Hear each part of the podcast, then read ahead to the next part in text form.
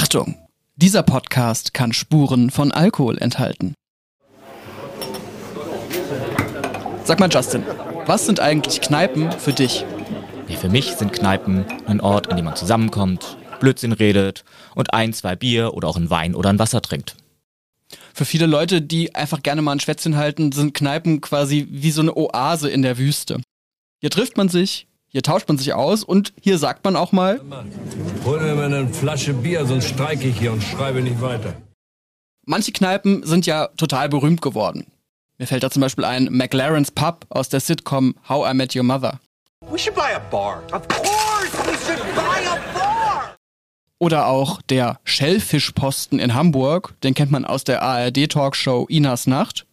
Und natürlich Hallo, wo ist Taverne? Geburtsstätte von der Bloody Mary? aus den Simpsons. Das Ding ist nur, es gibt längst nicht mehr so viele Kneipen, wie das vielleicht früher mal der Fall war. Zumindest nicht überall. Während Koblenz für seine Kneipen bekannt und manchmal auch berüchtigt ist, ich sag nur JGA, sieht's auf dem Land teilweise sehr schlecht aus. Das wird dann Kneipensterben genannt, ein bisschen weniger brutal ist vielleicht Kneipenschwund. Der ist aber tatsächlich gefühlt in aller Munde. Vom öffentlich-rechtlichen bis zum Boulevardmagazin TAF. Die Kneipen in Deutschland sterben aus, auch weil Wirte kaum noch etwas für ihr Bier bekommen. Dabei sind sie der Ort, an dem die Menschen auf dem Land zusammenkommen. Sehr schön formuliert hat es auch diese Wirtin aus Norddeutschland. Die Gaststätte ist in, im Dorf der Mittelpunkt und der, denke ich mal, muss einfach erhalten bleiben. Ist so. Die Kirche, die Gaststätte und der Kindergarten. Kirche, Gaststätte und Kindergarten. So stellt man sich ein typisches deutsches Dorf vor. In diesem Podcast kümmern wir uns vor allem um Kneipen und Gaststätten. Wir sprechen nämlich heute darüber, warum ausgerechnet eine Idee aus dem Westerwald gegen diesen Kneipenschwund helfen könnte. Wir, das sind in dem Fall, Justin Buchinger, gelernter Brauer und Melzer und gerade Volontär bei der Rheinzeitung. ja und ich, Finn Holitzka, Redakteur bei der Rheinzeitung und Host von RZ Insight. Das ist dieser Podcast. Los geht's.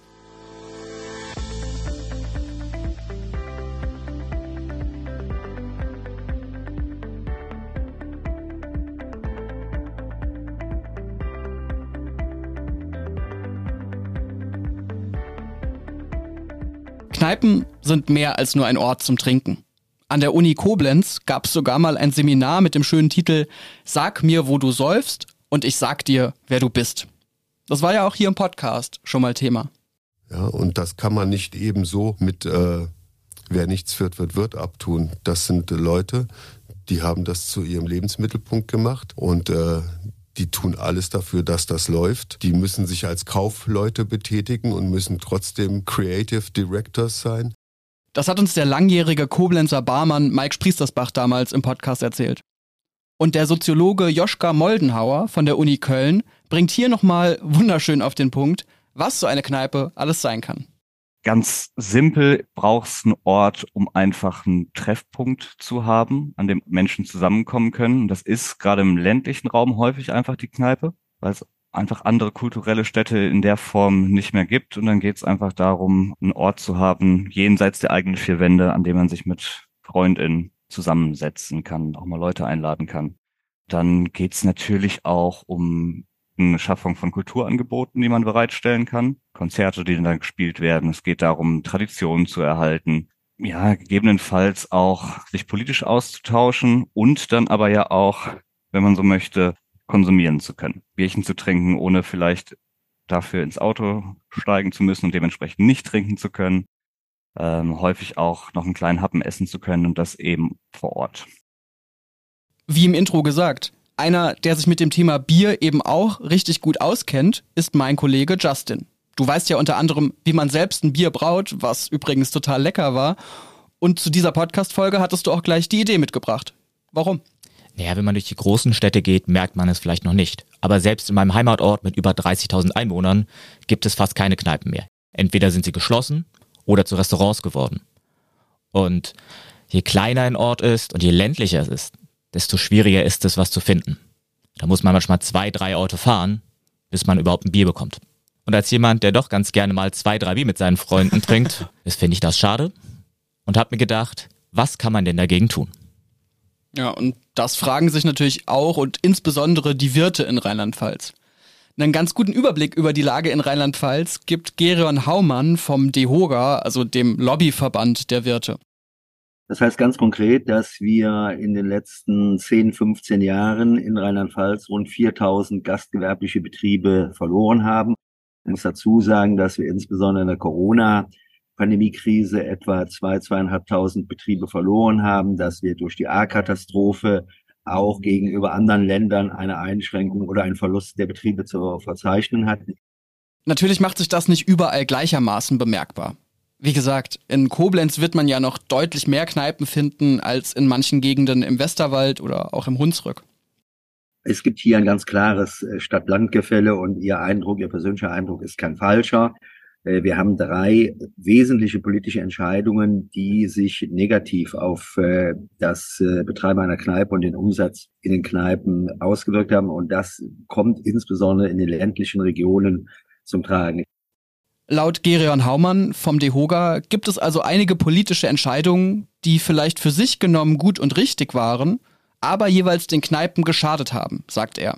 Zum Beispiel das Rauchverbot gewisse Einschränkungen bei Spielautomaten und vor allem Absenkung der Promillegrenze im Straßenverkehr. Heißt, es ist nicht mehr möglich, wie noch vor 20 Jahren mit zwei Gläsern Bier oder zwei Glas Wein nach Hause zu fahren, sondern spätestens nach einem Glas ist Schluss. Und äh, das auch hier wieder verkehrspolitisch richtig, Reduzierung von Unfällen, von Unglücken, von Verletzten und Toten. Aber auch das führt zur Reduzierung des Umsatzes hier trifft es besonders den ländlichen Raum. Wenn man also bei der Branche selber nachfragt, warum das Kneipensterben sich auf dem Land stärker auswirkt als in der Stadt, dann bekommt man Antworten wie Rauchverbot, Spielautomatengesetz und Promillegrenze. Es kann aber ja niemand wirklich wollen, dass wir wie in den 80ern in vollgerauchte Kneipen strömen, dort unserer Spielsucht frönen und uns danach mit vier oder fünf Bier hinters Steuer setzen. Zeiten ändern sich eben. Weil es aber auch noch weitere Dinge zu beachten gibt, Stichwort Mindestlohn oder auch Mehrwertsteuererhöhung, haben viele Wirte das Gefühl, es wird ihnen immer schwerer gemacht, erfolgreich zu wirtschaften. Und zwar insbesondere auf dem Land. Dafür gibt's auch in unserer Region jede Menge Beispiele, wie Justin zusammengetragen hat.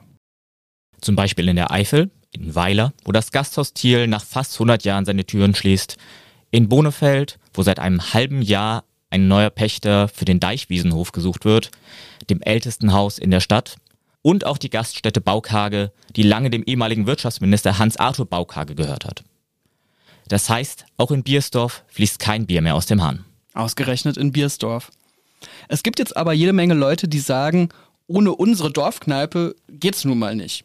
Die wollen das Ganze dann in die eigene Hand nehmen und gründen dafür eine Genossenschaft. Ja, ich war in Hamm der Sieg bei der Biergenossenschaft Reifeisen in ihrem Gasthaus zum Reifeisen und habe da einiges gelernt.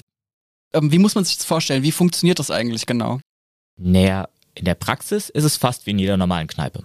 Das Besondere ist, wem die gehört. Nicht irgendeinem Wirt, sondern der Genossenschaft. Das sind mittlerweile 160 Leute. Jeder hat mindestens einen Anteil von 100 Euro. Das sind Privatpersonen, aber auch die Verbandsgemeinde, die Ortsgemeinde und die örtliche Volksbank. Und die dürfen dann einmal bei der Hauptversammlung mitstimmen und können eine kleine Rendite erwarten. Okay, und wie das genau vor Ort zugeht, das hören wir jetzt. Ja, Erstmal da so macht Spaß. Man ist mit Leuten zusammen, man kriegt viel mit, man hört viel. Das ist auch oft schon mal, kriegt was erzählt, was man nicht weiter erzählen sollte, man gerade loswerden wollen. Also ich habe es immer gerne gemacht. Sonst würde ich nicht im Alter noch hier stehen, freilich. Das war Annette Pschedak. Sie und ihr Mann Manfred sind es, die an den meisten Abenden in den Laden schmeißen. Annette weiß, wie man ein gutes Bier zapft. Schließlich hat sie seit ihrer Kindheit bis zur Rente hinter der Theke gestanden. Und jetzt wieder. Das zum Reifeisen ist, wie man sich eine Kneipe vorstellt. Zwei verwinkelte Räume, eine Theke, an der fast immer dieselben sitzen. Jeden Abend gibt es etwas anderes zu essen, aber immer Hausmannskost. Ein schöner Ort vor und hinter der Theke. Zweimal in der Woche haben sie geöffnet. Das Rentnerpaar hat dabei zwar immer den Hut auf, aber sie müssen nicht alles alleine stemmen, meint Manfred. Ähm, es geht nicht äh, ohne zusätzliche Hilfe. Ich glaube, wir sind in der glücklichen Lage, noch einige sehr gute freiwillige Helfer gefunden zu haben. Ähm, das funktioniert schon sehr, sehr gut. Okay, also das klingt auf jeden Fall sehr familiär bei den beiden. Sie haben zweimal die Woche auf. Trägt dieses Konzept denn eigentlich auf Dauer? Naja, wenn man die Leute in Hamm fragt, schon. Zumindest, wenn man Erfolg nicht nur finanziell sieht. Das meint Sven Gewehr aus dem Vorstand der Biergenossenschaft. Der Vorteil des Mitglieds liegt darin, dass es halt das Gasthaus gibt, die Möglichkeit, sich zu treffen, äh, zwei schöne Abende die Woche zu verbringen, ist ja im Grunde genommen auch eine Rendite, die vermutlich mehr wert ist wie 1,50 pro Anteil. Und das war auch von Anfang an so gedacht. Das selbstgebraute Bier und das Gasthaus sollen die Genossenschaftsidee von Friedrich Wilhelm Reifeisen erlebbar machen. Schließlich ist Hamm nicht nur Wirkungsort, sondern auch der Geburtsort des Genossenschaftspioniers. Ja, Reifeisen hier, Reifeisen da. Äh, der Clou ist natürlich, das haben wir jetzt gehört, aus genau dieser Region kommt eben der Ursprungsgedanke der Genossenschaft und einer ihrer wesentlichen Vordenker, Friedrich Wilhelm Reifeisen. Darüber habe ich mich auch mit Ingrid Schmale unterhalten. Sie ist nämlich Herausgeberin eines aktuellen Handbuchs über Genossenschaften und hat sich lange mit Reifeisen beschäftigt. Ich habe sie gefragt, was war das eigentlich für eine Art Mensch? Sein Antrieb war eigentlich, diese ländliche Region lebenswert für die Bevölkerung zu erhalten, den äh, materiellen, aber auch, wie man damals immer sagte, die sittliche Lebenslage der Bevölkerung zu heben. Das war sein Antrieb. Dieser Reifeisen lebte von 1818 bis 1888.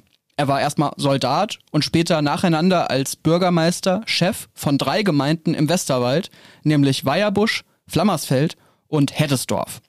Normalerweise wäre das jetzt keine Karriere, an die man sich noch 150 Jahre später erinnert. Aber ja, warum ist der Reifeisen so bekannt? Also Reifeisen ist weltweit aus meiner persönlichen Sicht, glaube ich, der bekannteste Genossenschaftspionier. Und das ist ja schon erstaunlich. Ähm, ja, aber er hat sich auf die ländliche Region konzentriert und äh, dort wirklich auch bahnbrechendes äh, in die Wege geleitet. Teilweise gab es sogar einen echten Personenkult um ihn, sagt Ingrid Schmale. Das merkt man auch heute noch. Sehen kann man das natürlich in den Reifeisenhäusern anhand der Gästebücher und da sieht man, dass sehr viele Leute aus Asien, insbesondere aus Japan kommen und äh, auch äh, das äh, Reifeisenhaus oder die Reifeisenmuseen äh, besuchen. So um das Jahr 1900 herum bezogen sich sogar die britischen Kolonialherren auf Reifeisen, als es darum ging, wie man eine Hungersnot in Indien bekämpfen kann. Da fragt man sich natürlich, wieso kommt eine so prägende Idee nicht aus den Großstädten wie London oder Berlin, sondern ausgerechnet aus dem Westerwald? Ingrid Schmale schätzt das so ein ja, größere Notlage, aber auch andere Traditionen. Also ich glaube, äh, das Gemeinschaftsgefühl, der Zusammenhalt, die Idee der Solidarität in einem, in einer Gemeinde, wo sich jeder kennt, äh, ist durchaus größer. Da kennt jeder jeden und ähm, jeder ist bereit mitzuwirken.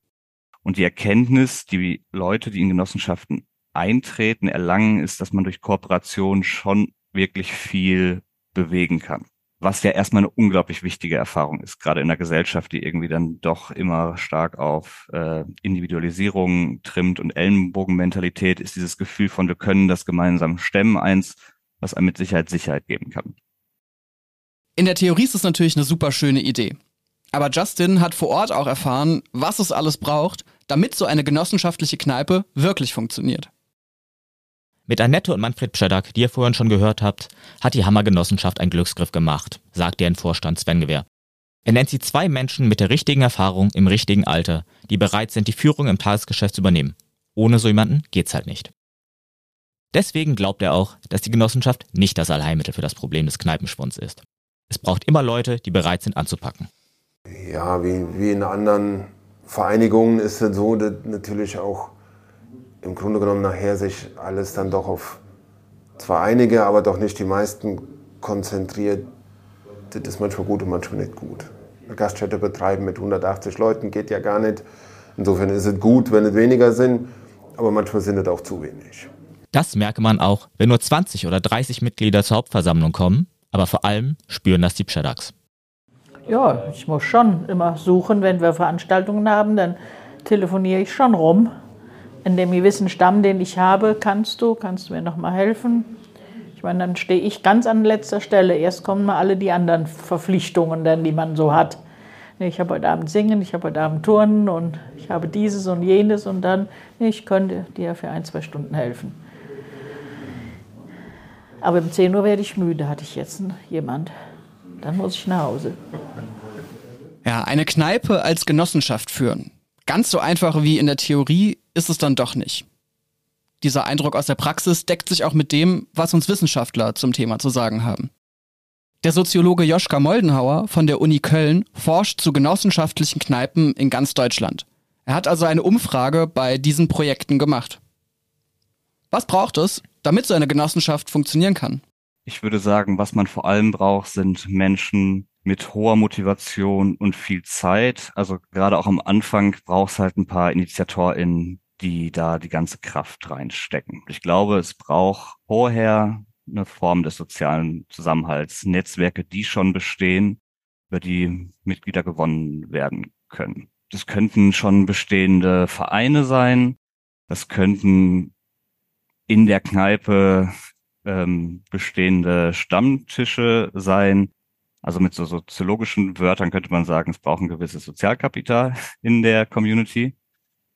Was es aber auch braucht, wenn wir uns angucken, wo so genossenschaftliche Gaststätten entstehen, das geht ja vielleicht manchmal ein bisschen einher, ist tatsächlich auch Menschen mit ökonomischem Kapital. Also diese genossenschaftlichen Gaststätten entstehen häufig da, wo es den Menschen schon relativ gut geht. Also die haben dementsprechend auch überhaupt die Kapazitäten, unter anderem auch Zeit, sich für solche Projekte ähm, zu begeistern und damit zu machen. Das bestätigt uns auch Ingrid Schmale. In Genossenschaften engagieren sich laut ihr oft Lehrer, Anwälte oder Banker. Auch in Hamm ist es so. Nicht nur Privatpersonen sind dabei, sondern auch die Orts- und Verbandsgemeinde und die Volksbank. Das klingt dann doch schon wieder ein bisschen offizieller. Kann die Dorfkneipe denn so überhaupt ein Ort für alle sein? Oder doch eher wieder ein Ort für ein ganz bestimmtes Publikum? Joschka Moldenhauer sagt, wir haben schon ein sehr weißes, männliches Klientel. Das heißt, ja, wahrscheinlich ist es eine, ein bestimmtes Klientel, was angesprochen wird, aber dann doch auch gerade durch die Genossenschaft ein bisschen aufgebrochen wird. Denn die genossenschaftlichen Gaststätten, mit denen ich gesprochen habe, sagen zumindest auch, und das ist dann auch einer der Punkte, der genannt wird, ist auch intergenerationaler Zusammenhalt. Also es gelingt ihnen immerhin auch, die Jugendlichen in die Kneipen zu holen, auch über das ehrenamtliche Arbeiten hinterm Tresen. Und auch da, weil es ja auch da für Jugendliche, gerade auch im ländlichen Raum, entspannt ist, eine Kneipe zu haben, in die man mal mit den Leuten, eigenen Leuten gehen kann. Da kommt dann, dann ja doch ein Austausch zustande. Da treffen dann Leute aufeinander, die es sonst vielleicht nicht tun würden. Also, wir haben erfahren, in immer mehr Dörfern in Rheinland-Pfalz haben die Dorfkneipen Schwierigkeiten. Mancherorts ist eine Genossenschaft offenbar eine gute Idee, aber das ist längst kein Selbstläufer. Justin, wie sieht denn dein persönliches Fazit aus? Glaubst du nach deiner Recherche, diese Westerwälder Idee kann dem Kneipensterben wesentlich etwas entgegensetzen? Ja, zumindest in Hamm funktioniert es. Die Wirte müssen keine Einzelkämpfer sein, sie sind nie auf sich allein gestellt. Sie müssen nur zweimal die Woche arbeiten, was für das Rentnerpaar doch sehr viel angenehmer ist. Und sie müssen sich keine Gedanken über die Wirtschaftlichkeit machen. Vielleicht muss man Kneipe auch einfach anders denken. Und dann geht es auch so weiter wie in Hamm. Kneipe neu denken, das gefällt mir irgendwie. Und das würde ja auch dem Rechnung tragen, dass sich der Lifestyle vieler Menschen einfach ändert. Wirtin Annette hat sich ja im Clip, den ihr vorhin gehört habt, auch darüber beschwert, dass manche Aushilfswirte dann ganz gerne um 10 Uhr nach Hause gehen würden. Viele Menschen achten heute dann doch ein bisschen mehr auf ihren Alkoholkonsum und auf ihre Gesundheit. Gleichermaßen muss man ja sagen, viele können sich vielleicht auch nicht mehr so oft den Kneipenbesuch leisten, weil einfach alles teurer geworden ist. Also neue Konzepte, um Orte zu schaffen, an denen man sich begegnen kann, das wäre eine coole Sache. Das sagen übrigens sowohl der DEHOGA, der Kneipen den sozialen Kit der Gesellschaft nennt, als auch Wissenschaftler, die davon ausgehen, dass es ein Bedürfnis gibt nach Orten des Austauschs. Allerdings warnt Joschka Moldenhauer von der Uni Köln im Interview mit uns auch davor, die Leute in den Dörfern mit dieser Aufgabe alleine zu lassen. Man muss auch ein bisschen aufpassen. Es gibt ja diesen Begriff der Verzivilgesellschaftlichung, auch von sozialer Verantwortung, dass vielleicht man jetzt nicht sagt, diese ganzen Aufgaben von Orten des äh, Zusammentreffens und so weiter, des Erhalts von solchen ähm, Orten, dass man das einfach auf die Zivilgesellschaft nur stumpf abwälzen kann. Das heißt, da brauchst du eine Mischung. Auf der einen Seite, ja, Gemeinschaft aktivieren, auf der anderen Seite wahrscheinlich auch politische Rahmenbedingungen, die das Ganze unterstützen, weil es ja auch nicht sein kann, dass Menschen das machen, weil sie sich komplett alleingelassen fühlen. Annette und Manfred Czedak in Hamm sind auf jeden Fall Wirte mit Leib und Seele. Dass sie das noch eine ganze Weile weitermachen wollen, das sagt uns Manfred zum Schluss nochmal hier. Wie eingangs angesprochen vom Sven, das ist wie beim Papst, also nur durch Tod äh, geht der, wird der Posten frei. Genau. Na dann, ora et labora und Prost. Das war RZ Insight, der Podcast der Rheinzeitung. Recherche und Sprecher Justin Buchinger und ich, Finn Hulitzka. Alle bisherigen Folgen hört ihr auf Spotify und Co. oder auch auf rhein-zeitung.de slash podcast. Vielen Dank fürs Zuhören und bis zum nächsten Mal.